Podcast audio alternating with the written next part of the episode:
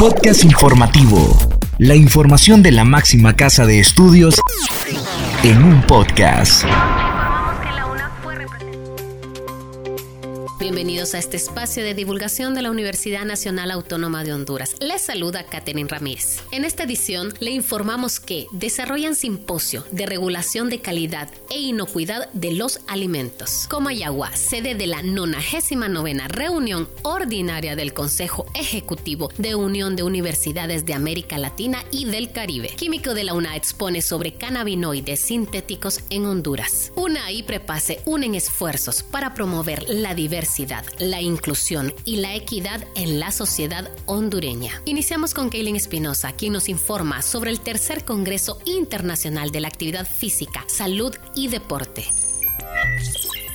UNATEC Dalní desarrolló el tercer Congreso Internacional de la Actividad Física, Salud y Deporte, actividad que contó con destacadas participaciones de reconocidos expertos en la materia. En el primer día se llevaron a cabo seis ponencias presenciales y seis virtuales, ofreciendo una perspectiva integral sobre la relación entre la actividad física, la salud y el deporte. La jornada comenzó con la presentación del destacado experto cubano en cultura física, Raúl Araujo Guerra, quien abordó las tendencias de la actividad física física y salud en adultos mayores, resaltando la relevancia de la actividad física para mejorar la calidad de vida, especialmente en el contexto de enfermedades como diabetes. Posteriormente, la máster Dilcia Ardón y la doctora Doris López, docentes de la carrera de enfermería, ofrecieron una interesante perspectiva sobre la relación entre el autocuidado en el hogar y la diabetes en pacientes hospitalizados. En el ámbito de las conferencias virtuales, el doctor Marvin Antunes desde Nueva York, Estados Unidos, abordó el tema ejercicio y recuperación a través de las etapas de la vida, mientras que el máster Alex Chacón desde España exploró el ejercicio terapéutico en personas con síndrome post-COVID-19, considerando variables psicosociales, emocionales y la función pulmonar.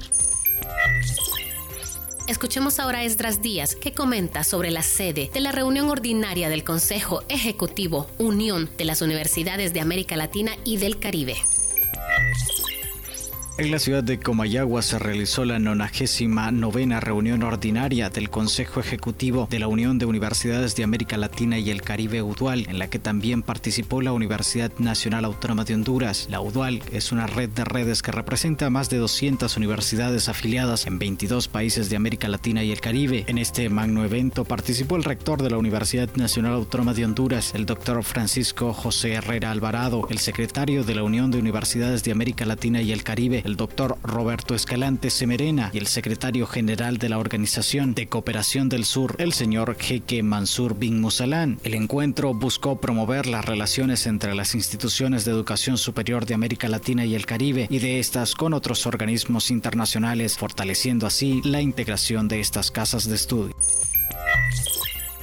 Seguimos informando y Yuri Vargas amplía los datos sobre el arranque de los juicios simulados centroamericanos con la UNA como anfitriona.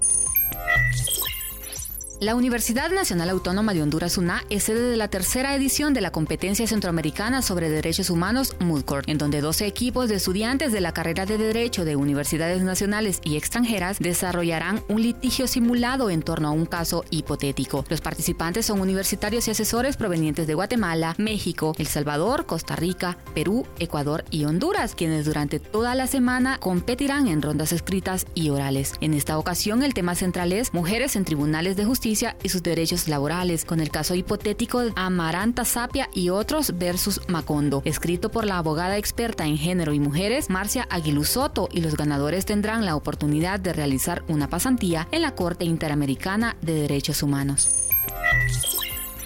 Ahora escuchamos a Dimer Barahona, quien detalla los esfuerzos que une la UNAI Prepase para promover la diversidad, la inclusión y la equidad en la sociedad hondureña.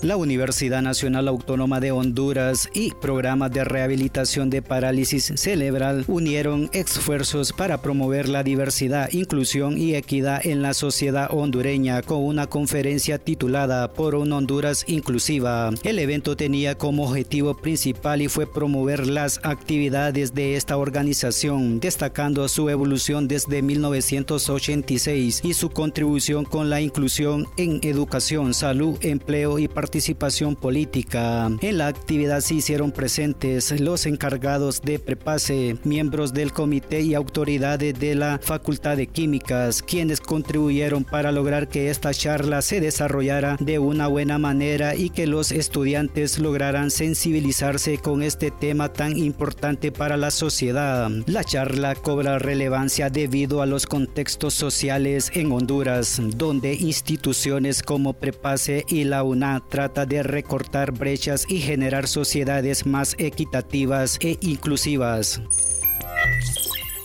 Finalizamos este podcast con información de Dayana Salazar sobre la exposición de la cannabinoides sintéticos en Honduras desarrollada por el químico de la UNA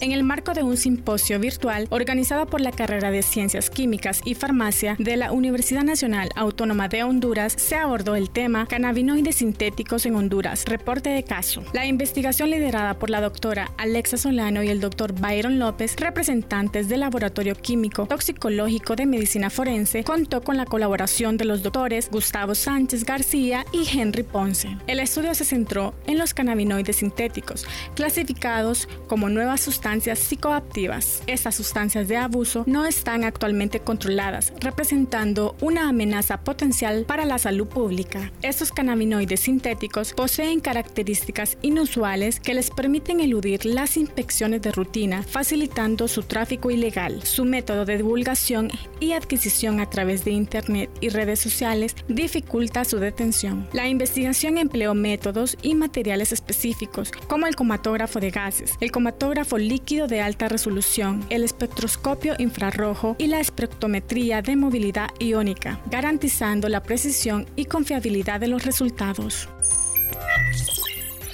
Estas han sido las noticias. Les agradecemos a ustedes por haber estado en sintonía de este podcast. Se despide de ustedes Katherine Ramírez. Hasta la próxima. El podcast de CEU lo encuentras en las plataformas de Anchor y Spotify. Este es un servicio informativo de la Universidad Nacional Autónoma de Honduras.